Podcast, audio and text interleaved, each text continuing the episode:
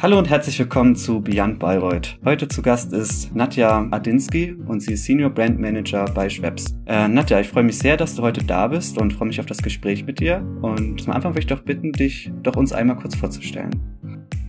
Ja, vielen Dank. Ich freue mich äh, total, ähm, auch hier eingeladen zu sein. Ich habe natürlich ein paar ähm, Vorredner und Gäste auch gehört. Bin ein bisschen aufgeregt, weil ich finde, die Latte ist sehr hoch und ich hoffe, dass ich auch ein paar interessante Insights äh, mit euch teilen kann. Ich bin Nadja, 34 Jahre alt und genau arbeite bei der Krombacher Brauerei und betreue da die Marke Schweppes.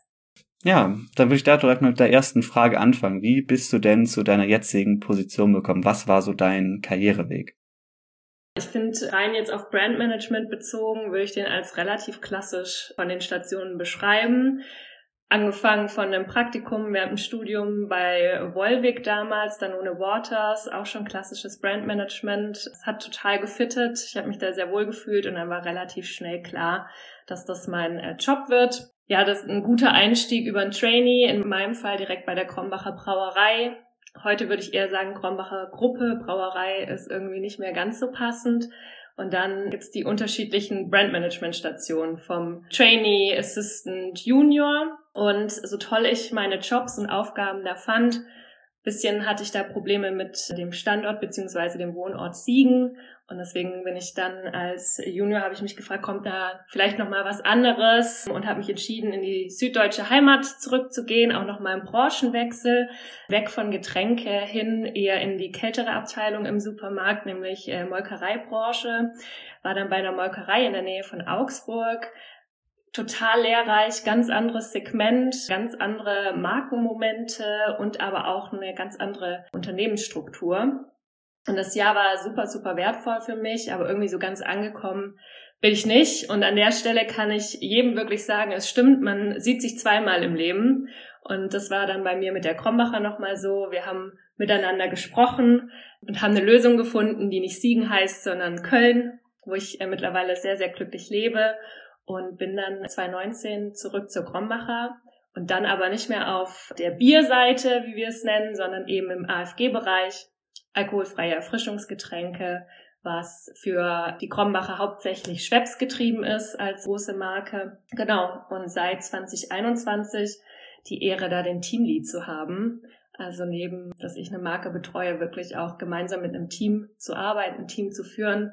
Und ja, das macht mir total Spaß und äh, so bin ich da hingekommen, wo ich jetzt bin. Vielleicht ein bisschen atypisch, dass ich jetzt dann acht Jahre beim selben Unternehmen bin. Ich sehe das in ganz vielen Lebensläufen, dass ich damit mittlerweile so ein bisschen eine Ausnahme bin. Aber wenn es passt, dann ist es umso schöner. Eben, wenn man einmal das gefunden hat, was einem fällt und man da auch glücklich ist, warum sollte man dann nochmal wechseln? Und du wirst ja dann relativ früh dann ja auch direkt mit Brandmanagement und der klassischen Karriere eingestiegen. Wo hast du dann herausgefunden, dass das was für dich sein könnte? War es im Praktikum oder schon vielleicht auch davor, wo du da die Idee von dem Bereich geschnappt hast? Ja, tatsächlich war es schon im Praktikum. Also ich meine, wenn man sich auch für ein Praktikum bewirbt, hat man sich ja überlegt, in welches Feld es geht.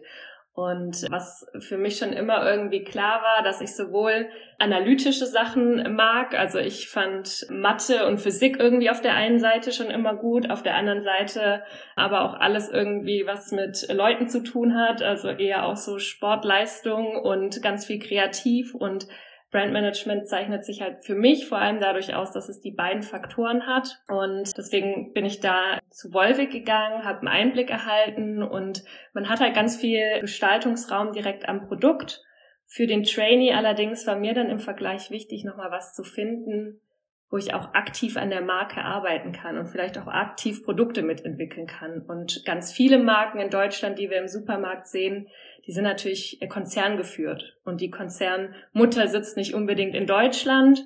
Und so war es dann für mich wichtig, im Trainee was zu finden, wo wir wirklich, wo die Marke aus Deutschland herausgeführt wird. Und da hat natürlich die Krommacher ein paar davon, ob das äh, Krommacher, Vitamals, Fassbrause oder eben auch Schweppes ist. Ja, sehr spannend. Und hast du dann noch direkt im Studium da deine Schwerpunkte in Marketing, denke ich, dann mal gesetzt?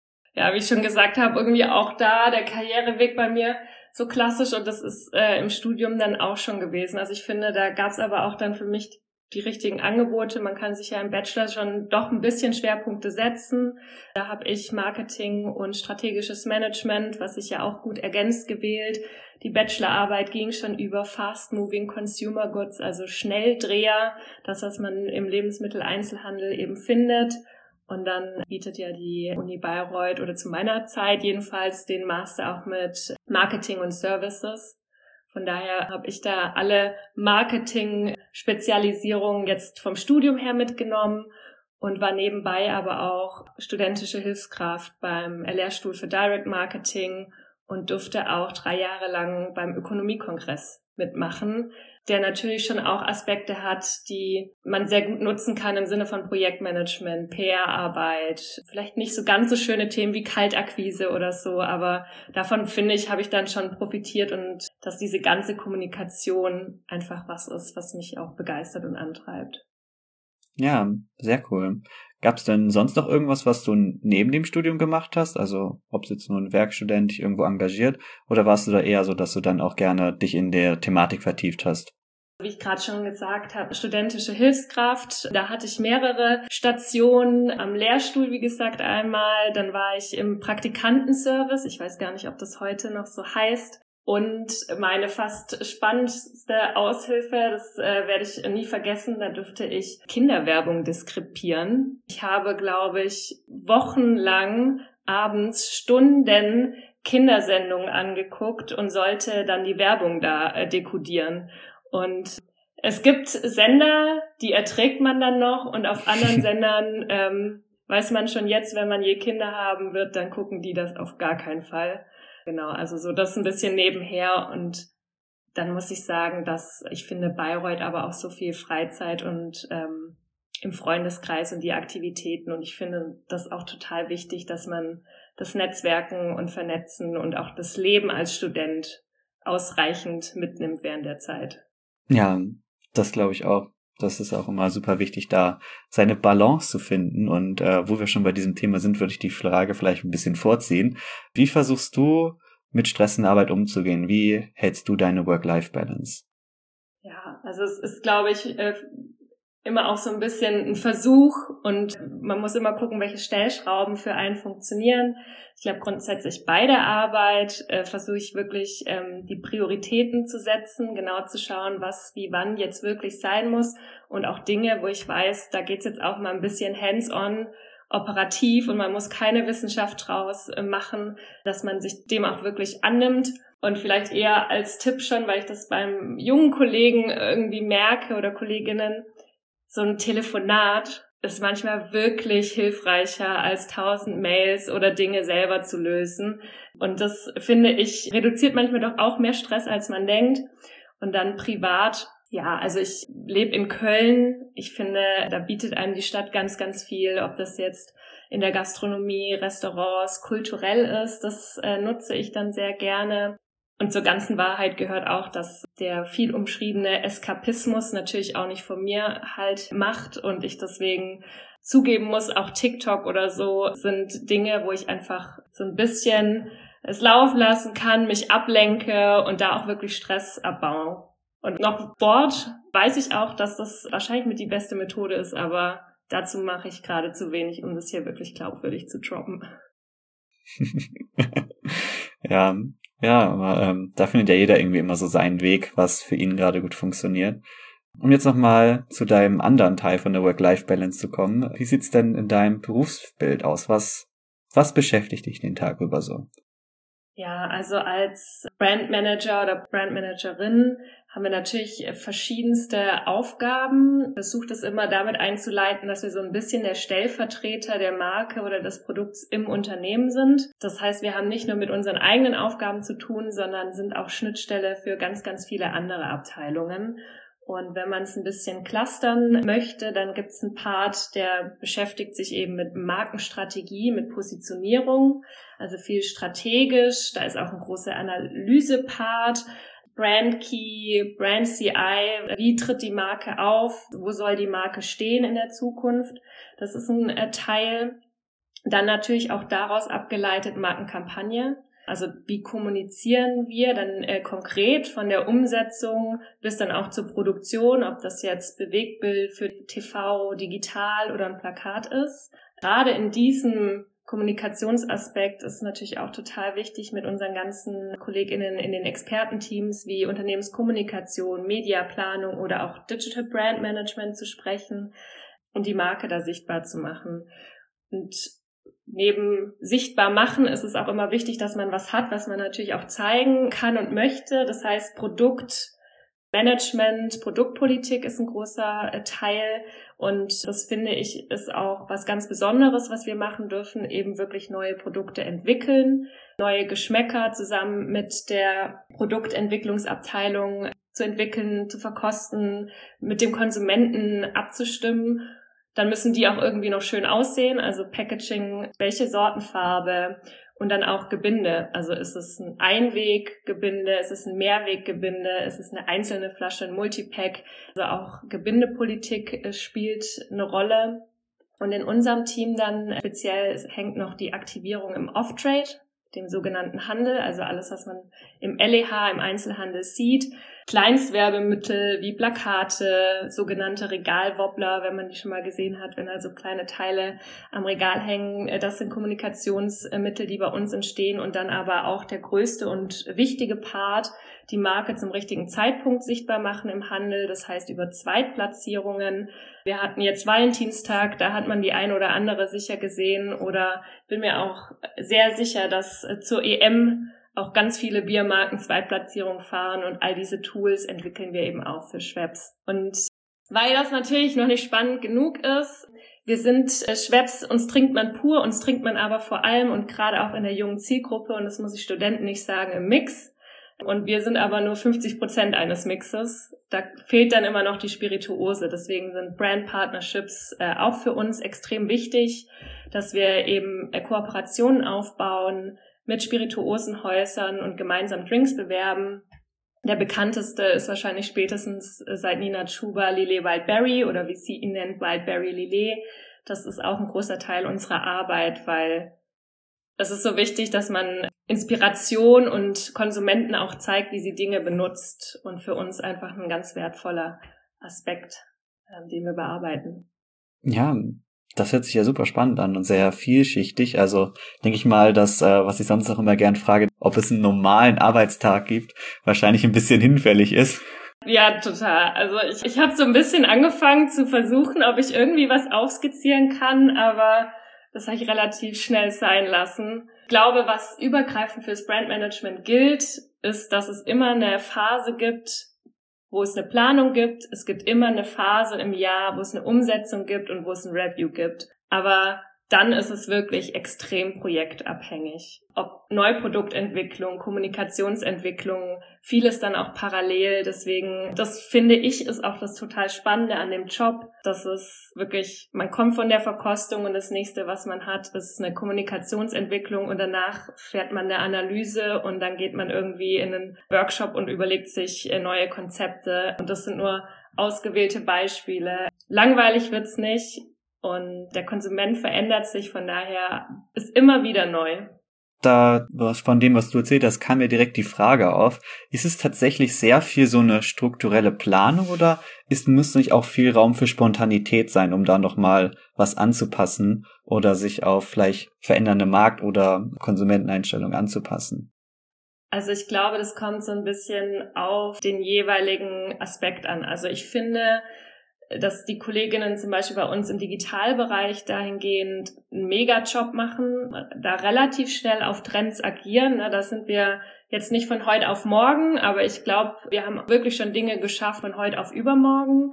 Wenn wir jetzt aber an so ein Produkt denken, dann gehört da mehr dazu. Da brauchen wir einfach einen gewissen Vorlauf. Wir schaffen das auch teilweise in einem halben Jahr, aber dann müssen schon alle gut einen Sprint hinlegen, weil die Vorbereitung einfach so viele Abteilungen betrifft und man muss natürlich auch Dinge bestellen und Sachen haben, Lieferzeiten. Da sind wir noch nicht so schnell wie in der digitalen Welt. Aber ich finde, man merkt es schon, dass allgemein, gerade wenn es darum geht, dass man auf Trends aufspringt oder was erkannt hat, dass die teilweise auch schon deutlich schneller da sind und dass diese Schnelligkeit auch ein Mast und eine Fähigkeit ist, die, die man haben muss und die aber auch in so einer Unternehmensstruktur durchkommen kann. Also ich glaube, es gibt sehr viele Unternehmen, die, die sind dann teilweise so bürokratisch oder prozessual aufgestellt, die könnten gar nicht sehr spontan agieren. Mhm. Ja, es sind ja ähm, spannende Entwicklungen, die da durchgemacht werden. Und äh, gerade ist ja auch zum Beispiel Social Media und künstliche Intelligenz ein äh, großes Thema in der Gesellschaft und auch bei den Unternehmen. Was glaubst du, was das für Auswirkungen auf das Brandmanagement an sich oder halt beziehungsweise auf deine Arbeit haben könnte? Ja, also hat es ja schon jetzt. Ich habe irgendwie auch noch mal in Vorbereitung mir so überlegt, beim Praktikum bei Volvic war ich als Praktikantin, habe diesen Facebook-Account betreut und habe irgendwie selbst bei Paint irgendwelche Bildchen gemalt und Tag des, weiß ich nicht was, es aktiviert. Und natürlich ist es schon was länger her, aber wir sprechen ja nicht von 20 Jahren. Und heute ist es eine komplette eigenständige Abteilung bei uns mit ganz vielen KollegInnen war einfach diese Schnelligkeit und die Tiefe der Expertise gar nicht mehr so im Brandmanagement auf so einer operativen Ebene abgedeckt werden kann. Und um aber junge Menschen zu erreichen, sei es jetzt mit klassischen Botschaften oder sei es um in einen Dialog zu treten, muss ich, und es ist auch total gut, diese Medien ähm, aufgreifen. Und das Spannende dabei ist halt auch, dass selbst die Kanäle sich die ganze Zeit ändern. Haben wir vor zwei Jahren Instagram irgendwie noch als das Ding jetzt schon. Und zwei Jahre sind ja nicht lange gewesen früher. Jetzt ist es TikTok. Und jeder Kanal hat seine eigenen Einschränkungen, seine eigene Sprache. Das äh, finde ich ist schon ein guter und wichtiger Part, um junge Verwender weiter auch mit einer Marke in Kontakt zu bringen, in deren Sprache auch.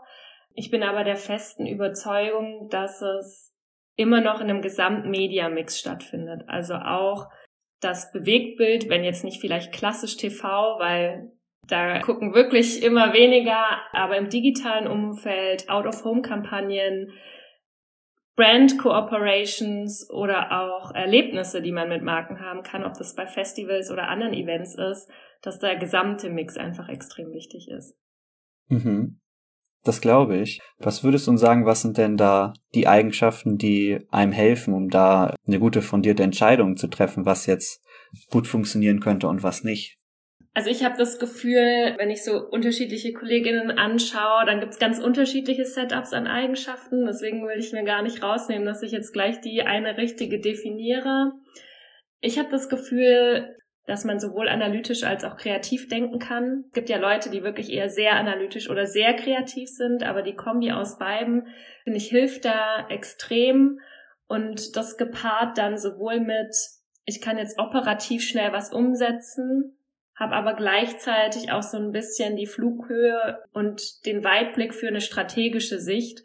Immer so ein bisschen die Kombi, äh, glaube ich, wenn man die hat, ist sehr gut. Dann finde ich, dass es auch so ein bisschen People-Business ist. Also Empathie und Menschen mögen ist, finde ich, in unserem Job eine gute Voraussetzung, weil man natürlich sich irgendwie in den Konsumenten hineinversetzen sollte und ihn verstehen sollte.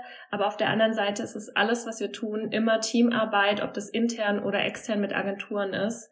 Von daher da wirklich Teamwork würde ich mit ähm, mit auch als wichtiges Asset sehen, genauso wie dann auch Kommunikationsstärke. Ähm, Leute auch von Dingen begeistern. Manchmal darf man auch ein bisschen Entertainer für die eigenen Projekte und Marken sein und muss halt auch verkaufen können. Und ich glaube, so ein bisschen die Kombination in allem bei den unterschiedlichen Aufgaben hilft sehr. Das war ja ganz äh, spannend, was du erzählt hast und wir haben jetzt auch viel darüber geredet, was eine gute Markenführung ausmacht und was das bedingt. Aber dann vielleicht nochmal die Frage an dich. Warum denkst du, dass die Marke oder die Brand so wichtig für ein Unternehmen ist oder für das Produkt? Marken gehen ja immer auch mit einem Markenwert einher. Deswegen sind sie auch wichtige Assets im Unternehmen. Das hat natürlich finanzielle Aspekte, aber dafür müssen Marken auch erstmal was leisten, damit sie wertvoll werden. Und ich finde, wenn man sein eigenes Leben so schaut, dann geben einem Marken halt Orientierung, nachdem sie zumindest auch schon mal überzeugt haben. Sie geben Orientierung und auch Vertrauen und idealerweise sind Marken halt auch Innovationstreiber, bringen also auch Werte neu mit rein. Und ich glaube, gerade beim Konsumenten hat dann eine Marke noch eine weitere wichtige Funktion, und zwar die Ausweisfunktion. Ich kann natürlich als Konsument durch die Wahl meiner Marken auch mich selber irgendwie ein bisschen positionieren und ausdrücken. Und jetzt zum Beispiel im Bereich von Schweppes, wenn jemand in der Gastronomie sitzt und sich eine Apfelschorle bestellt, dann ist das eine völlig legitime Wahl, die ich natürlich auch ab und zu treffe. Aber wenn die gleiche Person sich jetzt ein Schweppes Ginger Ale bestellt, dann wird die irgendwie doch gleich besonderer oder interessanter und man macht sich vielleicht den ein oder anderen Gedanken dazu. Und das ist natürlich was, was die Marke auch schafft, was dann die ganze Situation und den Konsument auch so ein bisschen interessanter ist. Und das ist natürlich die Stärke von Marken, wenn sie lange auf Werte und Erlebnisse und Dinge, mit denen sie assoziiert werden, eingezahlt haben. Mhm. Ja, das glaube ich. Wie hat sich denn so in der Laufbahn, wo du jetzt äh, deine Karriere machst, der Stellenwert verändert? Und glaubst du, der, der wird dann je nachdem sich noch weiter verändern? Oder was denkst du dazu? Ja, also ich glaube, dass Marken weiterhin extrem wichtig bleiben und dass die Funktionen sich per se gar nicht so verändern werden. Was sich natürlich verändert, ist, dass Marken auf jeden Fall authentischer und glaubwürdiger sein müssen. Ich glaube, man kann niemand mehr irgendwas vormachen und das ist auch ehrlicherweise gut so. Und da gibt's die Themen, wo wir gerade schon so ein bisschen angeschnitten haben. Also Marken müssen halt schauen, dass sie auch äh, relevant in dem äh, Leben sind und auch bleiben. Und das wird sich immer wieder irgendwie verändern.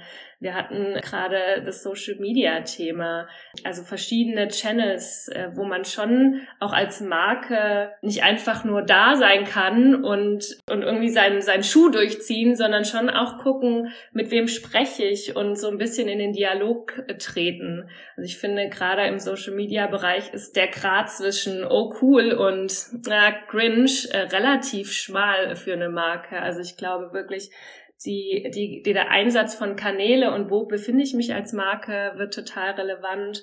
Auch gerade Zielgruppen, das ist jetzt sicherlich nicht die totale News, aber immer wenn wir nochmal neue Forschung machen, wir sehen, dass es immer mehr fragmentierter wird. Also wir sind ja schon lange weg von Mann, alt, äh, wohlhabend und wie auch immer, äh, das ist unsere Zielgruppe, sondern wir beschäftigen uns ja schon mit Soziodemografien. Aber es geht jetzt eher mehr darum, ordentliche Cluster zu bilden, weil der Konsument einfach immer individueller wird. Also ich finde, das sieht man ja allein, wenn man rausgeht. Mittlerweile natürlich gibt es schon Ähnlichkeiten, aber jeder lebt schon einen sehr individualistischen äh, Lebensstil. Das äh, muss man natürlich dann auch in der Zielgruppenansprache und in der Markenführung beachten. Und als drittes glaube ich auch, dass für eine Marke so Themen wie Gesundheitsbewusstsein, Nachhaltigkeit oder so, das sind nicht mehr die Themen, wo ich irgendwie einen Blumentopf gewinnen kann oder eben keinen Blumentopf gewinnen kann, sondern wir bezeichnen das als Hygienefaktoren. Also das ist total wichtig, dass man da einfach ein Mindset entwickelt, dass es da diesen Anspruch gibt äh, mit nachhaltigem Handeln, gesundheitsbewussten Handeln. Damit meine ich jetzt nicht, dass jeder äh, Bäume pflanzen soll und kann, sondern natürlich in einem authentischen Rahmen. Aber ich glaube, dass Marken da schon, ja, glaubwürdig und authentisch was tun dürfen, sollen und müssen, ist sicherlich ein Unterschied zu den letzten Jahren. Ja, das sind ja ganz viele spannende Entwicklungen. Und vielleicht nochmal die Frage, wenn du jetzt einen Student hättest, der gerade Marketing und Brandmanagement ganz spannend findest, was würdest du dem raten, wie er jetzt gut seinen Weg bestreiten könnte, um dahin zu kommen, wo du vielleicht gerade bist? Ja, also auf jeden Fall Praxiserfahrung sammeln. Ich finde, das äh, hilft äh, total. Und dann einfach auch so ein bisschen Gefühl für moderne Markenführung entwickeln. Ich finde, wir sind ja auch alle Konsumenten und ich finde das immer schön, wenn ich schon merke, dass jemand vor mir sitzt, der sich auch mit der aktuellen Zielgruppe beschäftigt hat oder idealerweise vielleicht sogar, und das ist ja der Vorteil an jungen Kolleginnen, dass sie deutlich näher an der Zielgruppe sind als ich, welche Channels, welche Trends, welche unabhängig jetzt auch mal von Social Media, welche Styles, welche Musiker sind gerade relevant. Also ich glaube, dass man halt Begeisterung und dieses Wissen für was bewegt gerade die Gesellschaft, das hilft jeder Marke und das muss irgendwie auch jede Marke wissen. Aber vielleicht ergänzen, das ist natürlich das Add-on. Ich glaube, dass die klassische Ausbildung und wie ich auch gesagt habe, analytische und kreative Fähigkeiten, die darf man gerne an anderer Stelle schon ausbilden. Danke dir für die hilfreichen Tipps und die Einblicke. Würde ich jetzt gerne noch ein paar kurze Fragen, so nochmal zum Abschluss, um das aufzulockern. Und zwar, was war dein Lieblingsplatz auf dem Campus oder generell in Bayreuth? Ja, ist für mich relativ klar, das ist das Rondell im Sommer. Das vermisse ich auch tatsächlich. Ja, das glaube ich. Was war denn, wenn du jetzt so an Bayreuth zurückdenkst, dein denkwürdigster Moment? Denkwürdig oder vielleicht einfach der entscheidendste Moment. Ich durfte damals und ich hoffe, hoffe sehr, dass es heute nicht mehr so heißt, beim Elite-Wochenende teilnehmen und ich habe mich, ohne nochmal irgendwie eine Nacht drüber zu schlafen, direkt an dem Wochenende noch eingeschrieben und habe mich da direkt so verbunden mit der Uni Bayreuth äh, gefühlt. Von daher irgendwie direkt mein allererster Tag beziehungsweise Wochenende war fast denkwürdig, weil es natürlich dann für mich die nächsten Jahre auch definiert hat. Und dann muss man sagen, ich glaube, das fühlt und erlebt hoffentlich jetzt jeder auch nach der Corona-Zeit. Wenn ich an Momente auch in Bayreuth denke, denke ich an Täterwanderungen, an unzählige WG-Motto-Partys, an wöchentliche Treffen im Saunaclub Rosenau und natürlich an ganz viele Momente, die Freundschaften hervorgebracht haben, die bis heute einfach ein extrem wichtiger Teil in meinem Leben sind. Ja, das sind auch äh, schöne Momente, wo man sich gerne zurück dran erinnert.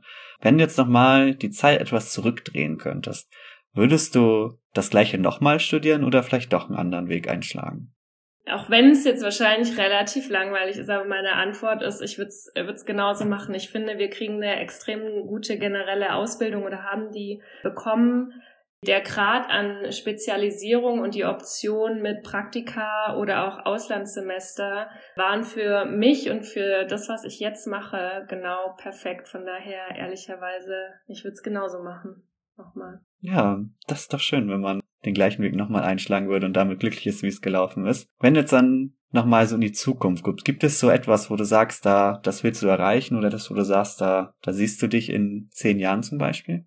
Ja, ehrlicherweise kann ich nicht mal sagen, wo in drei oder fünf Jahren, weil wie wir jetzt, glaube ich, gemeinsam auch schon festgestellt haben, Marketing ist jeden Tag schon gefühlt was Neues. Es kommen immer wieder neue Felder etc. dazu.